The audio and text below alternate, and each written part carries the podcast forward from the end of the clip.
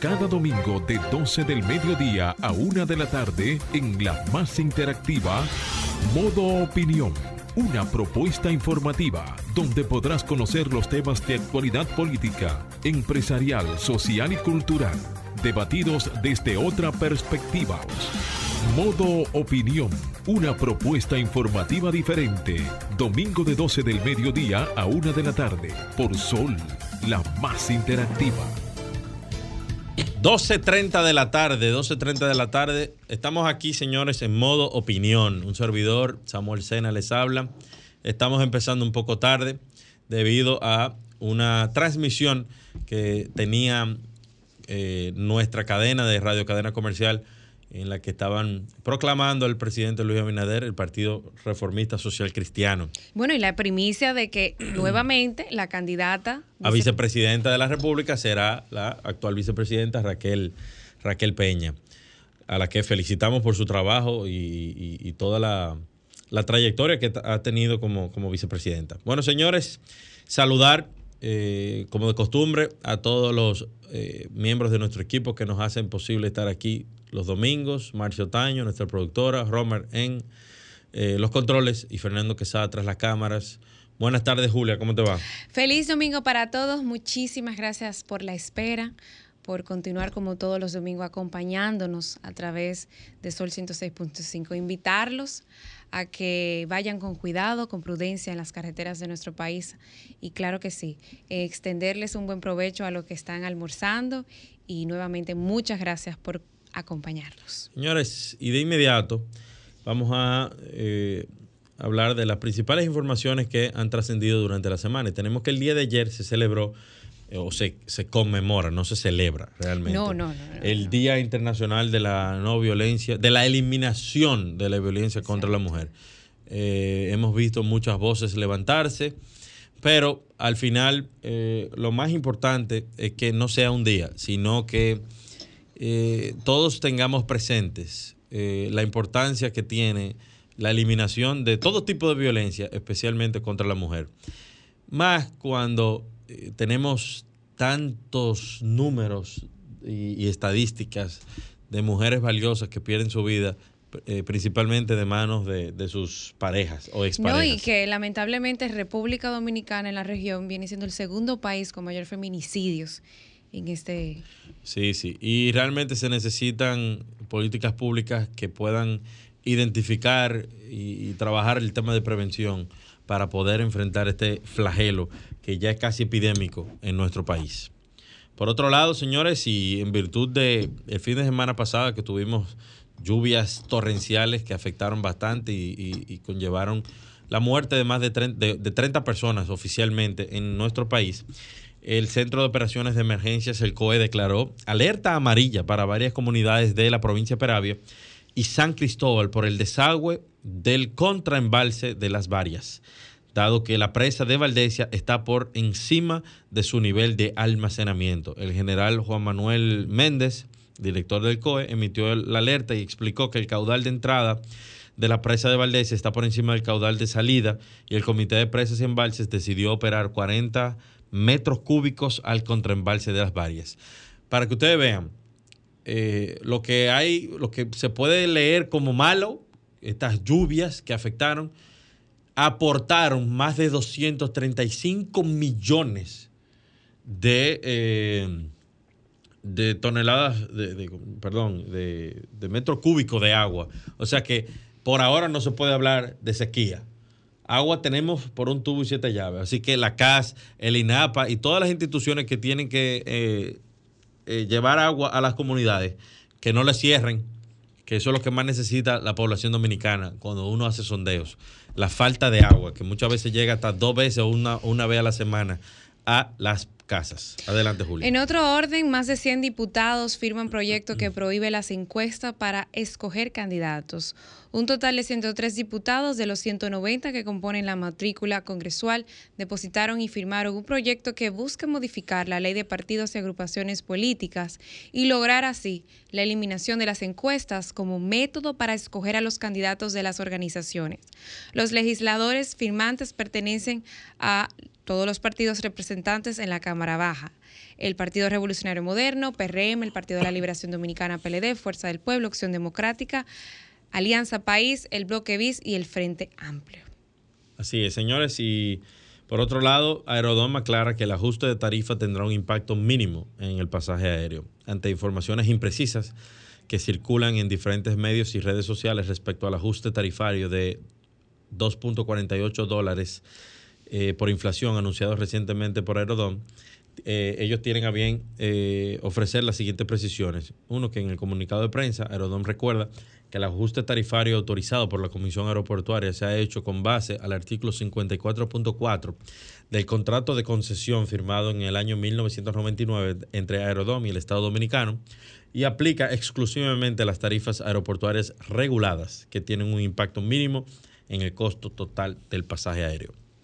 En otro orden, el Ministerio de Relaciones Exteriores, MIREX, esta semana con la Procuraduría General de la República, emitieron una posición conjunta contra el Grupo de Trabajo de la Organización de las Naciones Unidas, ONU, sobre detenciones arbitrarias, sobre las opiniones, entre comillas, viciadas, respecto a la privación de libertad del ex Procurador General de la República Dominicana, Jean Alay Rodríguez, involucrado en el caso Medusa, para el cual han pedido su libertad.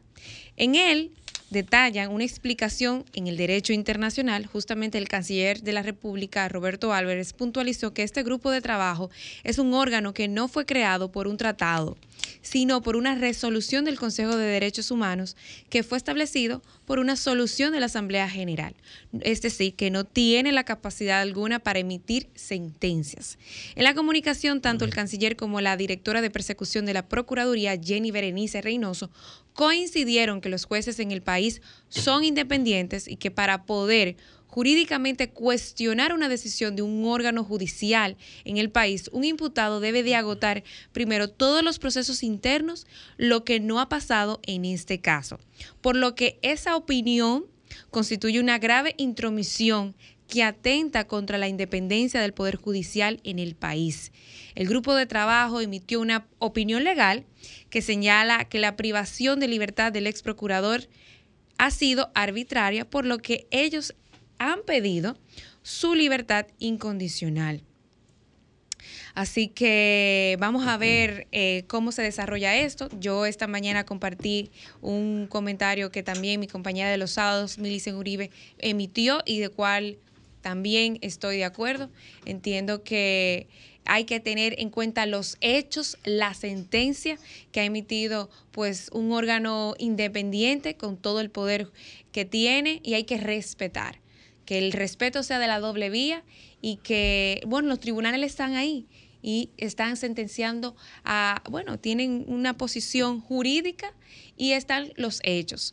Vamos a ver cómo se desarrolla y, creo que, ha sido muy importante, muy importante que eh, ambas instituciones gubernamentales de República Dominicana emitieran y se defendieran, porque en otro orden, lo que se quiere dar es no solamente manchar el nombre de un país en el cual ha logrado grandes hazañas a nivel internacional, entrar al Consejo de Derechos Humanos. Segundo, boicotear la opinión pública, porque lo que está haciendo el ex procurador es boicotear la opinión pública con falacias, con mentiras. Y yo creo que, que, a esta altura de juego, la, no la opinión, el pueblo dominicano no creo que lo, vuelvan a engañar otra vez. Así que no, señora Lain, esta vez no. Seguimos. Bueno, pero eh, nosotros como somos un programa democrático, Emma, yo creo que si abrimos, que, si abrimos, yo creo que si abrimos los teléfonos para que la gente opine sobre, sobre el caso de Jan Langley, yo creo que vas a ser más de una opinión. Pero que hablen. Eh, eh, más de una opinión en el cual... Eso es parte de la democracia. No, y está bien, pero tú poner porque para mí eso fue lobby internacional en base a falacias, poner de mojiganga y ir en contra de una institución que él fue parte. Sí, entonces, pero él está acusando a que, a que esa institución No, pero él está, utilizando el, instrumento de su opinión no va en, la independencia o en el actuar del Ministerio Público. Va en el caso de las personas que están actuando en base a, la función que tiene el Ministerio. y esto, y esto es importante, señora Lai. Esto no es personal. Esto no es personal, esto es con los recursos y el dinero que se robó, que se malversó. Y nada, yo no voy a entrar en eso. Porque no, claro, porque tú tampoco tienes elementos para estar hablando de eso. Bueno, Pero ya en para finalizar, para finalizar, eh, eh, señores, el Servicio de Prisiones de Israel confirmó que ha excarcelado a la segunda tanda de 39 presos palestinos acordados hoy en el canje para la liberación por parte de Hamas de 13 rehenes israelíes, después de horas de retraso en ese intercambio. El servicio penitenciario concluye la segunda fase de liberación de presos y prisioneras como parte del plan para el regreso a casa de los secuestrados. Esto es excelentes noticias. ¿Por qué? Porque civiles van a dejar de morir. Hamas parece que entró en razón y se cansaron de recibir bombardeos, bombardeos que iban a seguir durante el 2024, 2025 hasta el 2030 si era necesario para erradicar a estos grupos terroristas, que no me canso de ratificarlo, hay que erraerlos de la faz de la tierra. Donde puedan, sean segmentados cuando los palestinos entregan a los israelíes y se acaba el bombardeo. Los palestinos, inteligentemente, lo que deberían es tratar de segmentarlos, hacer una gran, eh, un gran meeting, juntar a todos los de Hamas para que ellos crean como que se está haciendo una celebración y mandarle las coordenadas a Israel para su eliminación total, para que haya paz en la región. Vamos a una pausa y continuamos aquí en modo opinión. Ahora nos ponemos en modo opinión. 12 y 45 del mediodía, volvemos a modo opinión aquí por Sol 106.5 y ahora los comentarios de mi compañero Samuel Sena. Muy buenas tardes. Señores, eh, en la semana pasada participé de la décima convención empresarial que llevó a cabo el CONEP, en el que presentó una serie de puntos que buscan eh, promover el desarrollo económico y social de la República Dominicana. Es un documento que se le entregó a los candidatos presidenciales para que puedan sumarlos a sus diferentes planes de gobierno. Se habla de que el sector privado es el responsable del 85% del crecimiento económico de la República Dominicana y que en los próximos cuatro años va a ser una inversión bruta de capital de aproximadamente 50 mil millones de dólares. Se considera que es necesario mirar más allá del PIB y adoptar nuevas métricas para permitir que el progreso en términos de calidad, el progreso en términos de calidad de vida. Estamos totalmente de acuerdo con ello. Con relación a los puntos y a las conclusiones que llegó la décima convención empresarial, eh, se habla de modificaciones de leyes, de adaptación a, a los nuevos tiempos de, el- de la República Dominicana. Y es precisamente de algo muy importante desde el punto de vista de promoción del desarrollo, pero también del debido proceso, de la institucionalidad en República Dominicana. Recientemente el Consejo de Desarrollo Económico y Social de Santo Domingo, el CODES, firmó un acuerdo interinstitucional con el Tribunal Constitucional para, dentro de un marco de, de- de acciones, promover la cultura, el, el- conocimiento y la edificación de la ciudadanía sobre eh, la constitución dominicana, que creo que es un tema transversal y que tiene que ser enseñada en los colegios, en las escuelas y en las universidades.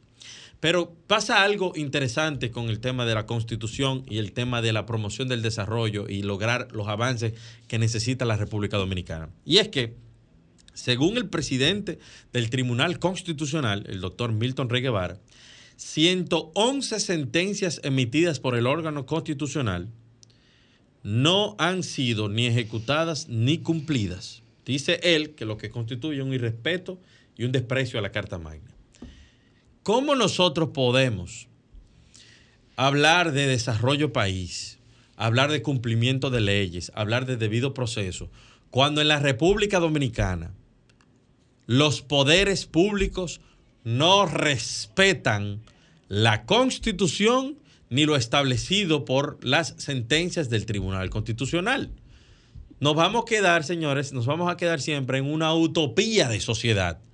Porque el imperio de la ley, lo que mucha gente y muchas personas pregonan que debe ser la, la- la realidad institucional de la República Dominicana, no es efectivo. Porque muchas veces estas sentencias a veces chocan con intereses, a veces no confluyen con las eh, intenciones que tiene el, poder, o las personas o los gobiernos o los partidos que detentan el poder. 111 sentencias que no han sido acatadas por el máximo tribunal que tiene la República Dominicana, que es la que interpreta la ley de leyes, la ley sustantiva, la Carta Magna. Creo que debemos hacer un, llamado a reflexión a todas las autoridades, al empresariado, a la sociedad civil organizada y a los ciudadanos en sentido general. Los últimos son los que menos saben de lo que establece la Constitución, porque real y efectivamente no se estudia, no se enseña, no se eh, edifica a la, ciudadanía. Es un trabajo que tenemos ahora por delante, todo lo que queremos que la, ciudad, la ciudadanía esté verdaderamente empoderada. Pero la realidad es que lo que sí conocemos, lo que establece la Constitución, tenemos el deber, tenemos la obligación de hacer valer la Constitución, porque ahí están consagrados nuestros derechos fundamentales personales y colectivos. Así que se hace cada día más necesario que esas 111 sentencias que dice el Tribunal Constitucional que no han sido acatadas ni ejecutadas, sean ejecutadas y sean formalmente efectivas. Adelante, Romer.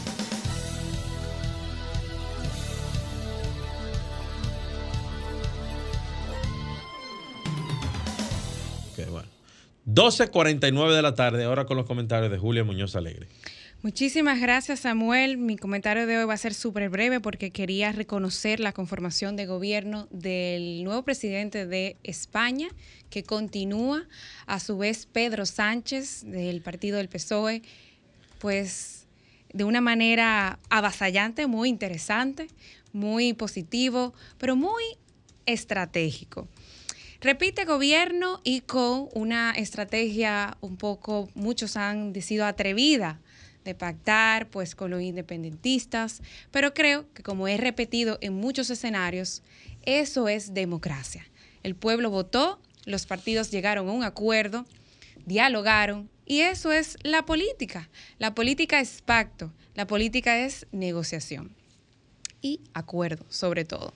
En el nuevo gobierno de Pedro Sánchez repite 22 ministerios, bueno, hizo cambio de tres carteras, pero interesante cómo continúan 12 mujeres, una más que en su primera gestión del 2018, en como primera línea de gobierno en la gestión de este presidente.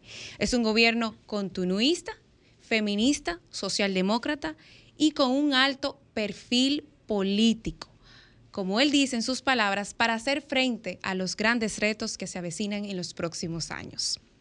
Importante destacar que con este fuerte carácter político de afrontar una nueva legislatura, Pedro Sánchez seguirá con sus 22 ministerios y da un paso más en su ejecutivo para integrar a María Jesús Montero y a Félix Bolaños.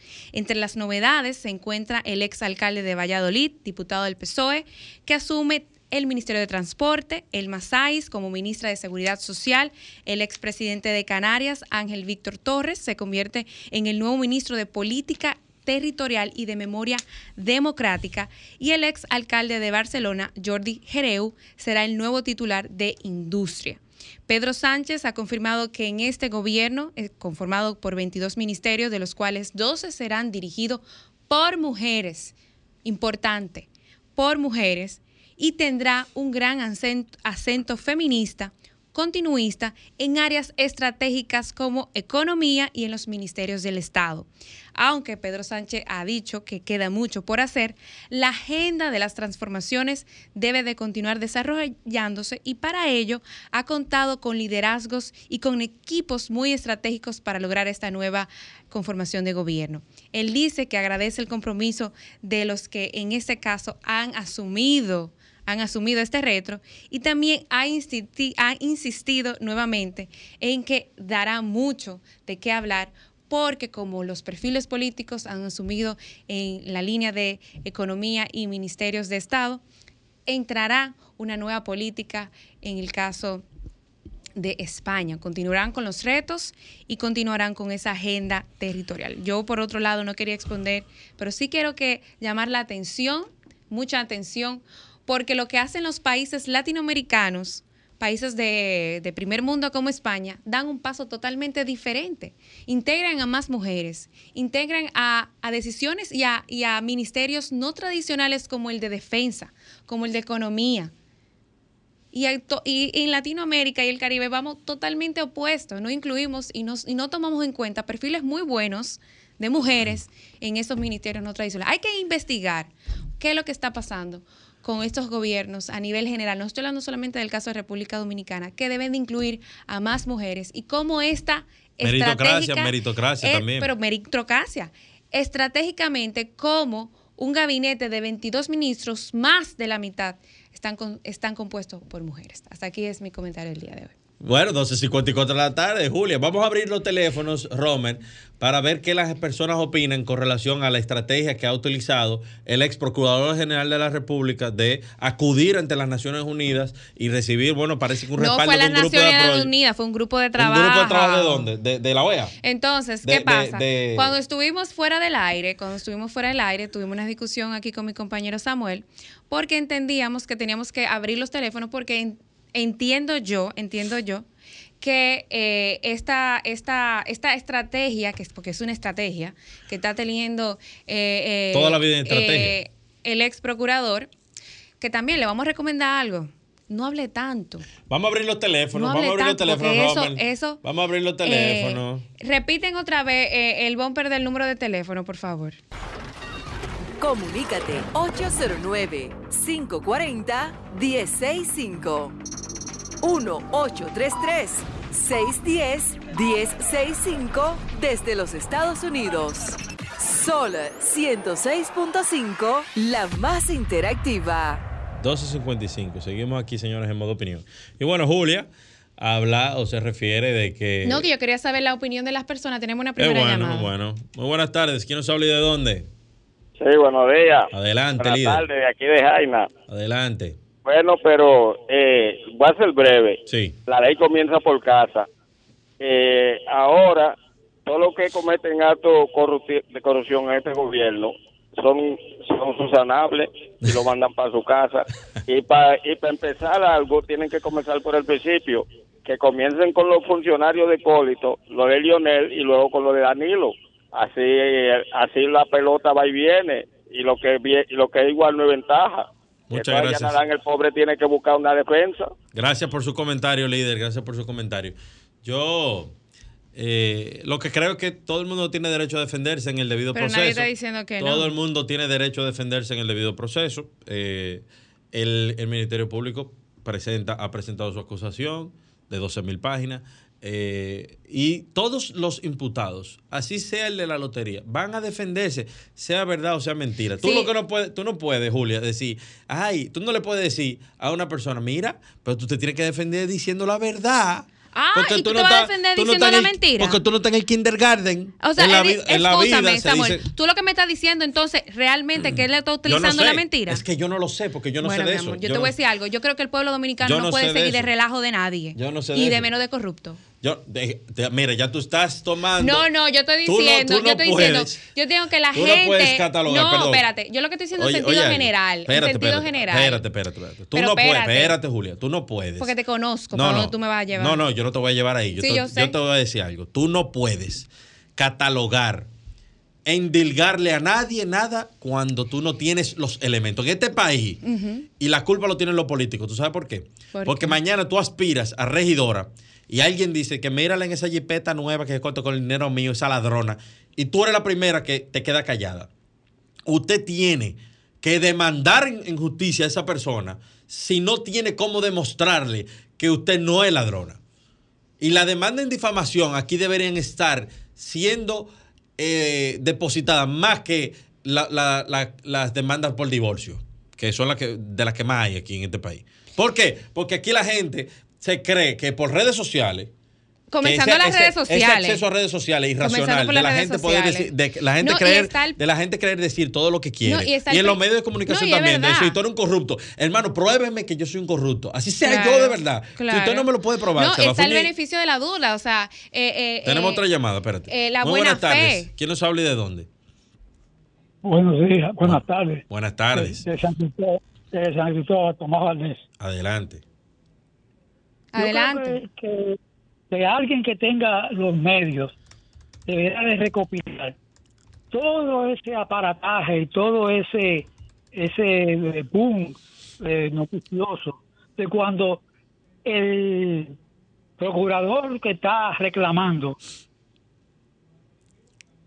Sí, estaba señor. dirigiendo eso, que, que llevaba a la gente como si fueran como si fueran borregos amarrados a, a la cárcel. Tiene Ese su responsabilidad. hacía, coger, coger eso y, enva- y enviárselo a la ONU, porque si en la ONU parece que no conocen lo que él hizo aquí, para que lo conozcan, Bien. que lo que están haciendo con él fue lo que Se cortó. Se cortó. Gracias por su llamada. Vamos a una pausa y continuamos aquí en modo opinión.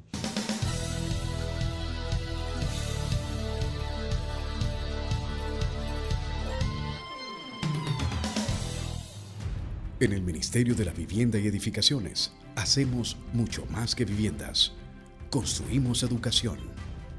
Construimos espacios amigables y sociales. Construimos lugares necesarios para la buena convivencia. En el Ministerio de la Vivienda y Edificaciones construimos sin descanso. Porque estamos construyendo un mejor futuro.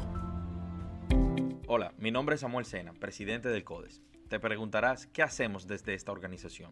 El CODES es una iniciativa privada que tiene como objetivo contribuir con el desarrollo integral de la República Dominicana. ¿Cómo lo hacemos? Desde nuestros diferentes comités creamos programas, proyectos y políticas públicas que ayuden a resolver los principales problemas que afectan a nuestro país. Si te interesa aportar desde esta plataforma, visita nuestras redes sociales y súmate. Ahora continuamos con Modo Opinión, donde nace la información. Una y tres de la tarde, seguimos aquí en modo opinión y ahora tenemos la llamada de eh, el analista meteorológico Jean Suriel. ¿En qué línea tengo, Marcia? Sí, buenas. Buenas tardes, Jean, ¿cómo estás? Muy buenas tardes, ¿cómo están ustedes? Todo bien, gracias a Dios y ahora viendo el sol, que eso es lo más importante en estos días. Muy importante, muy importante, porque ese es un indicador de que las condiciones meteorológicas, por lo pronto, están regulares en República Dominicana, eh, dominadas actualmente por una débil aguada y los vientos húmedos que podrían generar solo algunas precipitaciones menores. Y, y traigo esta colación en cuanto a la condición meteorológica actual, porque en los últimos días el dominicano ha estado en un pánico colectivo meteorológico. Es. Esto por, por, por el evento que sucedió el pasado fin de semana, el sábado 18 de noviembre. Otro noviembre trágico en República. Dominicana por efectos de sistemas meteorológicos. Así es. ¿Qué, qué tenemos para los próximos días? Eh, así mismo como tú lo dices, yo creo que eh, la mayoría de nosotros estamos que si vemos que el, el cielo se nubla y que está cayendo un poco de lluvia, hay que ya salir del trabajo e ir a resguardarse a las casas. Pero la realidad es que eh, este, esto, este evento que pasó en el fin de semana fue anunciado con bastante tiempo. Y, y la gente tiene que entrar ya en un proceso de calma y de, de racionalidad. Pero de cara a, a estas semanas, eh, Jim, ¿qué tenemos? ¿Cuáles son las condiciones climáticas que va a tener la República Dominicana? Para los próximos días, eh, eh, y hablo ya a partir de mañana, porque hoy todavía hay posibilidad de algunas lluvias moderadas, eh, no significativas, simplemente el firmamento se tornará eh, medio nublado en el transcurso de la tarde, en algunas localidades del norte, del noreste del país, hacia la cordillera central, también hacia el sureste, incluyendo la capital dominicana, podrían desarrollarse algunas lluvias menores, entre moderadas, fuerte quizá en ocasiones, pero no tan intensas. Entonces, a partir de mañana vamos a tener la lejanía de la vaguada que está incidiendo en el país y para la semana laboral, por lo menos hasta el jueves o hasta el viernes, un panorama con menos contenido nuboso, un patrón meteorológico más seco, eh, donde habrá predominio casi durante el día completo de sol y de alguna nubosidad fragmentada llegando desde el Atlántico. Así que vamos a estar tranquilos en los próximos días y esto a propósito de que esta semana, el 30 de noviembre, finaliza la temporada ciclónica 2023 en el Atlántico. una temporada que también ha sido muy atípica por un comportamiento que se ha dado en aguas del mismo océano que nos rodea y es una anomalía térmica que se ha desarrollado este año con temperaturas por encima de lo normal y esto a pesar de que tenemos el fenómeno del niño en el Pacífico que usualmente tiende a disminuir la formación de tormentas. Este año se formaron 20 tormentas tropicales, 7 huracanes y 3 huracanes intensos. Eh, ha sido una temporada ciclónica por encima de la media, de lo normal, que son aproximadamente unos, eh, unas 14 tormentas tropicales que se forman. Y entonces hemos visto que este año también República Dominicana fue afectada por dos fenómenos. Una tormenta, que fue la tormenta Franklin, que hizo contacto con el país el 23 de agosto, y, y ahora el 18 de noviembre por un disturbio atmosférico que en un momento podía convertirse en una tormenta tropical, pero perdió esas posibilidades, amplió su campo nuboso y ahí fue que comenzó el peligro porque la nubosidad se quedó estacionaria sobre República Dominicana. Bien, muchísimas gracias por tu tiempo, Jean, y, por tus eh, predicciones y explicaciones. De verdad que sí. Siempre, siempre la orden. Y, y, una recomendación muy puntual a todos los radioyentes y quienes siguen a este, este medio a través de las redes sociales. Estar siempre preparados para lo peor, porque miren, como en el transcurso de la semana pasada estuvimos alertando de esas inundaciones, muchas personas no lo tomaron en serio y se fueron para la calle. Entonces fueron afectadas por esas inundaciones. Muchas gracias. Vamos a una pausa. Vamos a una pausa y continuamos aquí en modo opinión.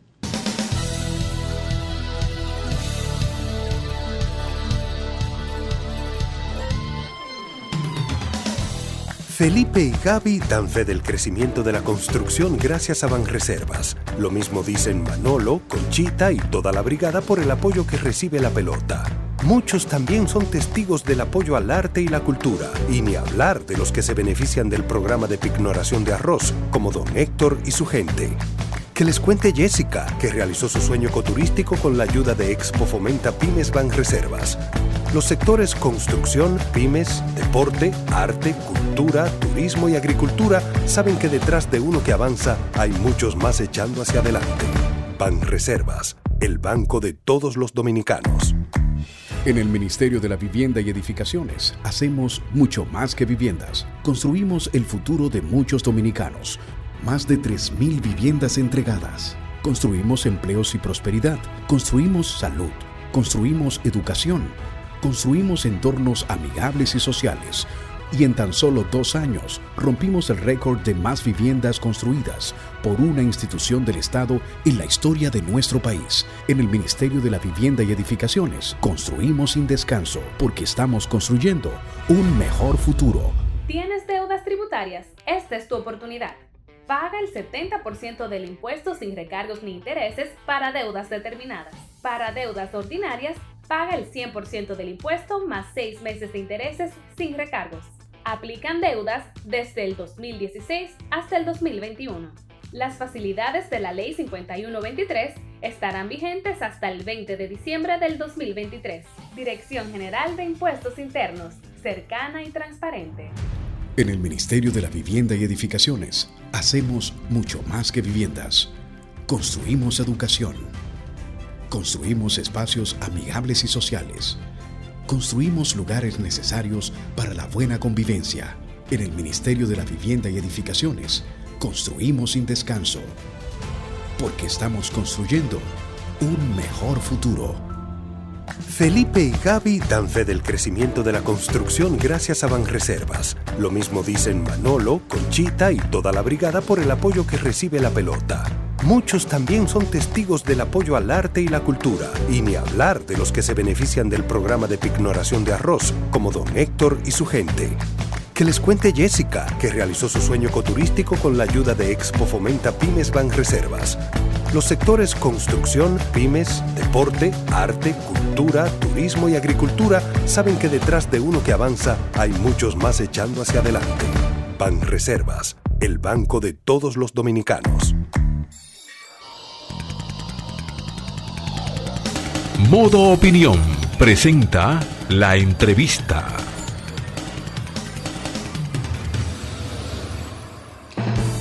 Uno y 11 de la tarde, estamos de vuelta aquí por Modo Opinión por Sol 106.5 y nos alegramos de contar en esta cabina con una colega muchos la conocen, Lili Luciano, directora de comunicación del programa Supérate. Como saben, el programa Supérate es bueno, el programa de políticas sociales que se encarga pues, de, desarrollar desde la presidencia unas ejecuciones de iniciativas, de diferentes acciones importantes que vayan a brindarle bienestar, protección y guía a muchas familias a muchos ciudadanos en República Dominicana. Muchísimas gracias por estar con nosotros, por la espera y yo sé que tienen muchas importantes noticias que contar a todos los radioescuchas. Buenas tardes a la gente que nos escucha y que nos ve a través de, Sol 106.5 y eh, gracias Julia y Samuel por esta invitación.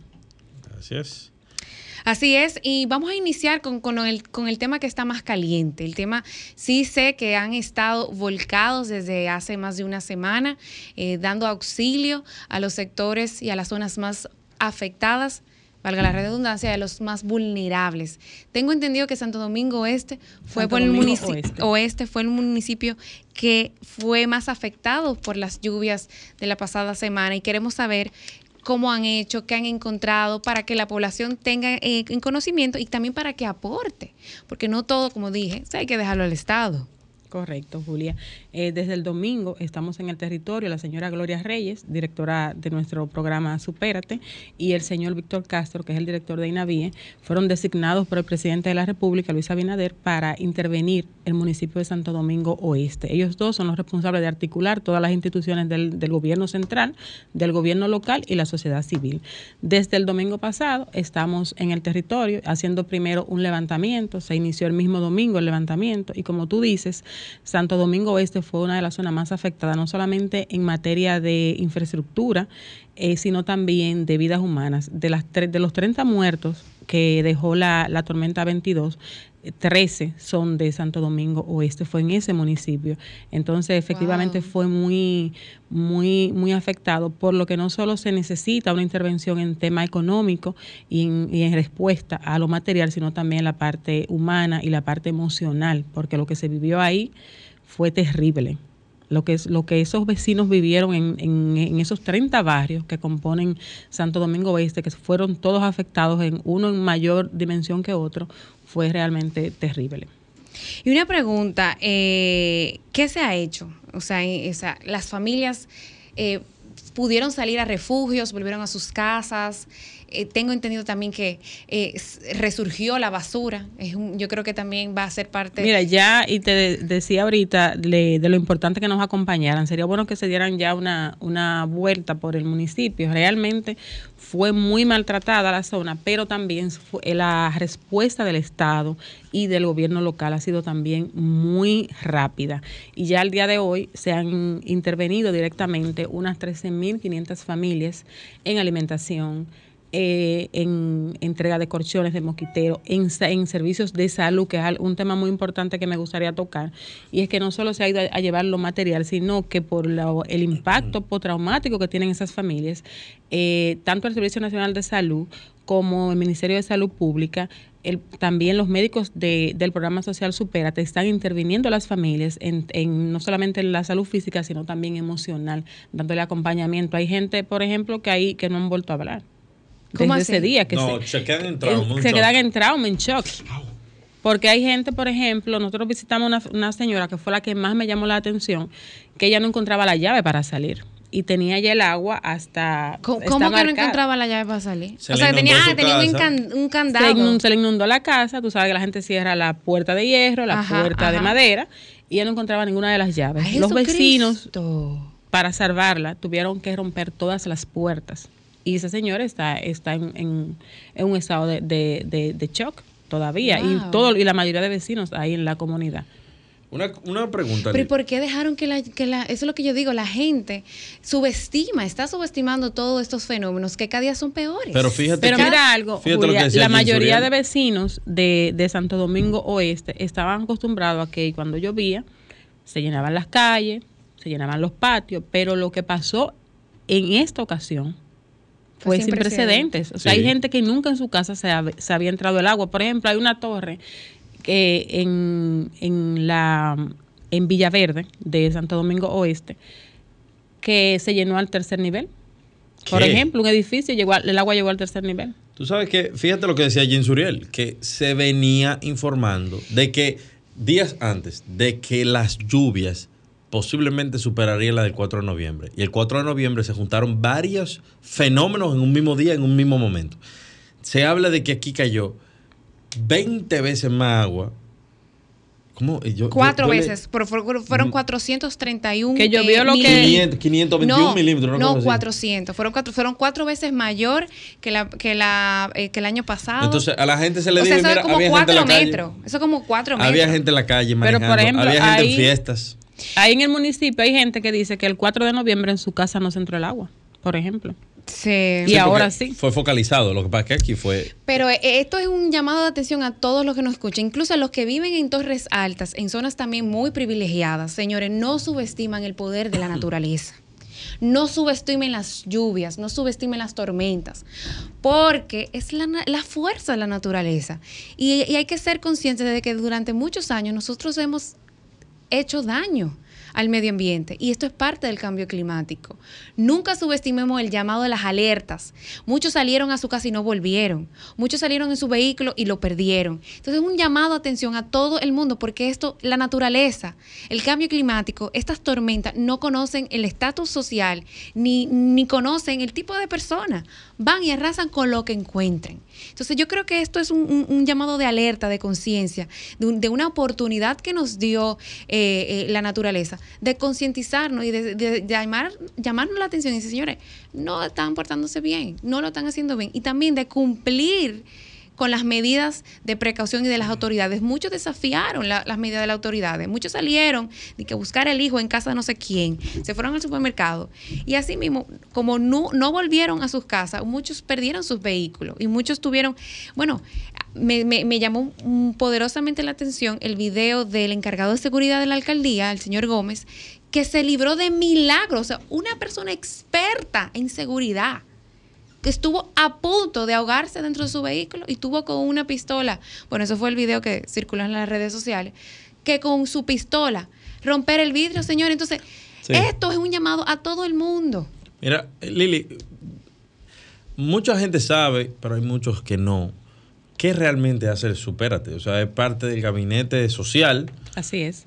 Pero, pero la realidad es, o sea, nos gustaría saber qué, cuáles son los programas que ejecuta para que la persona tenga más edificación. Mira, el programa social Supérate tiene una población de 1.500.000 familias. Eso es más de la mitad de la población.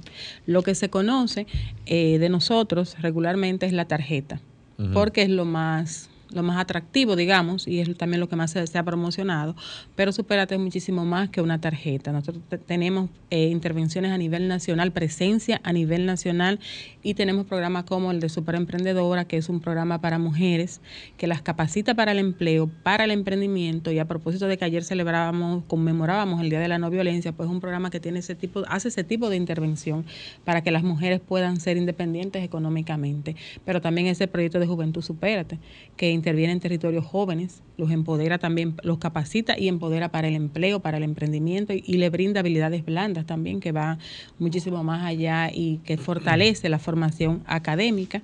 También tenemos nuestro centro gastronómico que es un, está en Boca Chica, Estamos también, eh, próximamente aperturaremos uno en, en, el sur, a propósito del, lanzamiento de, de, la zona de Pedernales como destino turístico. Es, son escuelas donde se, se preparan principalmente hombres eh, jóvenes y mujeres en el sector de, en el sector de eh, la, la, del turismo y de la, y de la gastronomía. No, pero mira qué bien. Eh, sí, porque eso es lo que te digo, que hay personas que dicen, bueno, eso, eso será una dirección dentro del gabinete social, pero no, no, no saben exactamente el alcance que tienen. Tú dices que en- yo, yo conozco un, un- o he oído, he escuchado de un proyecto que ustedes tienen de agricultura. Agricultura familiar. Para mí que Familiar. es un proyecto hermosísimo, Sí. que la FAO eso. debería de reconocerlo. Yo, yo le dije, le dije a Gloria, ese, ese es uno de los programas, no sé si es una iniciativa o cómo se le puede titular. es un programa. eh, de, las, de los programas más lindos que yo he visto en, en- en mi vida. Y yo he viajado muchísimo y he ido y, y tengo una... Excúsenla. Eh, no, pero que, que es un programa que deben de emular y que debe ser ejemplo para muchas naciones que buscan de alguna manera integrar la agricultura familiar e integrar a esas personas desfavorecidas, vulnerables, al mercado económico, al mercado del, del Claro. comercio. Además de que, de que incentiva la buena, la buena alimentación, también es una oportunidad para que las mujeres eh, eh, agricultoras y los agricultores también pues generen eh, ingresos y puedan vender directamente su- sus pro- sus cosechas porque en la cadena de, de distribución pues eh, los productores son los más afectados porque venden muy barato y cuando se va distribuyendo pues ellos no, no reciben la misma cantidad de ingresos. Con ese proyecto yo creo que tú no- nos estuviste acompañando, Julia, hace poco en una de las cenas. Tenemos eh, tenemos 12 meses haciendo cenas en el, en el restaurante Ojualá, donde llaman a las agricultoras con sus productos y se cocina con lo que ellas, se le compra sus productos y se hacen cenas con, con, con lo que ellos con lo que ellas venden. Increíble, ¿eh? Y bueno, y eso es abierto al público. O sea, yo creo que también inviten a las sí. personas a seguir las redes, a ver en la próxima convocatoria, porque Sí. esa es una forma también de aportar, de apoyar y también de donar, porque no solamente pueden ser empresas que re- eh, Pueden comprar las cenas, los, los reservan, o sea, yo creo que le comenta bre- brevemente de qué consiste esa cena, o sea, el- en la metodología, de cómo la gente puede involucrarse. Exacto. Las, las, las agricultoras escogen por zona. La última que tuvimos fueron de San Juan, trajeron sus productos el, con el chef Saberio, preparan la cena en el restaurante Ojalá y cada eh, comensal puede pagar, me parece que son tres mil pesos por, por cubierto, lo pueden comprar por paquetes empresariales o de manera individual y mantenerse pendiente a nuestras redes sociales y a las redes sociales de agricultura familiar para ver las próximas fechas. Lo hacen mensual. Es mensual. es mensual y es importante porque esta iniciativa cumple varios objetivos de los ODS, que es importantísimo, Sí. que es parte de la Agenda 2030 y del desarrollo sosten- y de la Estrategia Nacional de Desarrollo que tiene República Dominicana, como también involucran a la sociedad dominicana en estos en estas formas de incluir a, a- a las personas desfavorecidas. Yo creo que para mí eso tiene que ser uno de los programas eh, reconocidos. Yo creo que la FAO Y de hecho ha recibido varios reconocimientos eh, internacionales y nacionales por, por el mismo tema de la alimentación. como una como como de una manera in- o sea, innovadora se involucran estas estas eh, personas Mira, una pregunta. ¿Cuántas personas impacta eh, o va a impactar ahora el bono navideño? ¿Qué es lo que la gente está yo iba por ahí Sabrecita. Bueno. sí porque la gente está escuchando los radio escucha están escuchando el bono navi- que eso eso se encarga supérate también Sí, de una parte. Y De es una bueno que parte. aclararlo. Mañana justamente nosotros vamos a anunciar en una rueda de prensa, aprovecho la, este espacio para, Muchas gracias. para invitarlos a ustedes y a todos los que los medios que nos escuchan. Mañana a las 4 de la tarde estaremos en el Suben, en el edificio de Suben, en el ensanche de la fe, donde vamos a anunciar lo que viene para nuestros beneficiarios. Supérate va a entregar, son el Estado co- como tal, va a entregar 2.500.000 bonos navideños. Eso es mucho, eso es mucho. Va a impactar ¿Cuánto? dos millones y medio.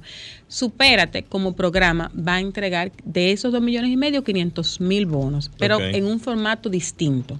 ¿Lo va a que hacer se- con la tarjeta? Lo que se ha hecho durante lo- estos tres años ha sido entregar en la tarjeta física.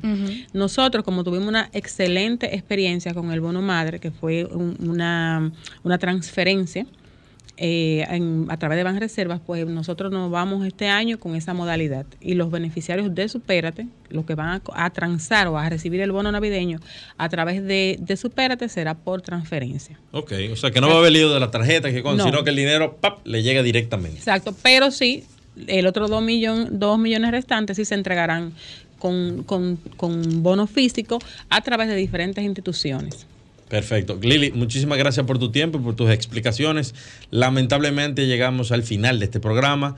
Eh, bendiciones a todos, feliz fin de semana. Nos vemos y nos escuchamos, Dios mediante, el próximo domingo a la misma hora, por el mismo gracias. dial. Nos no por el vemos. mismo canal. Sol 106.5, la más interactiva. Una emisora RCC Miria.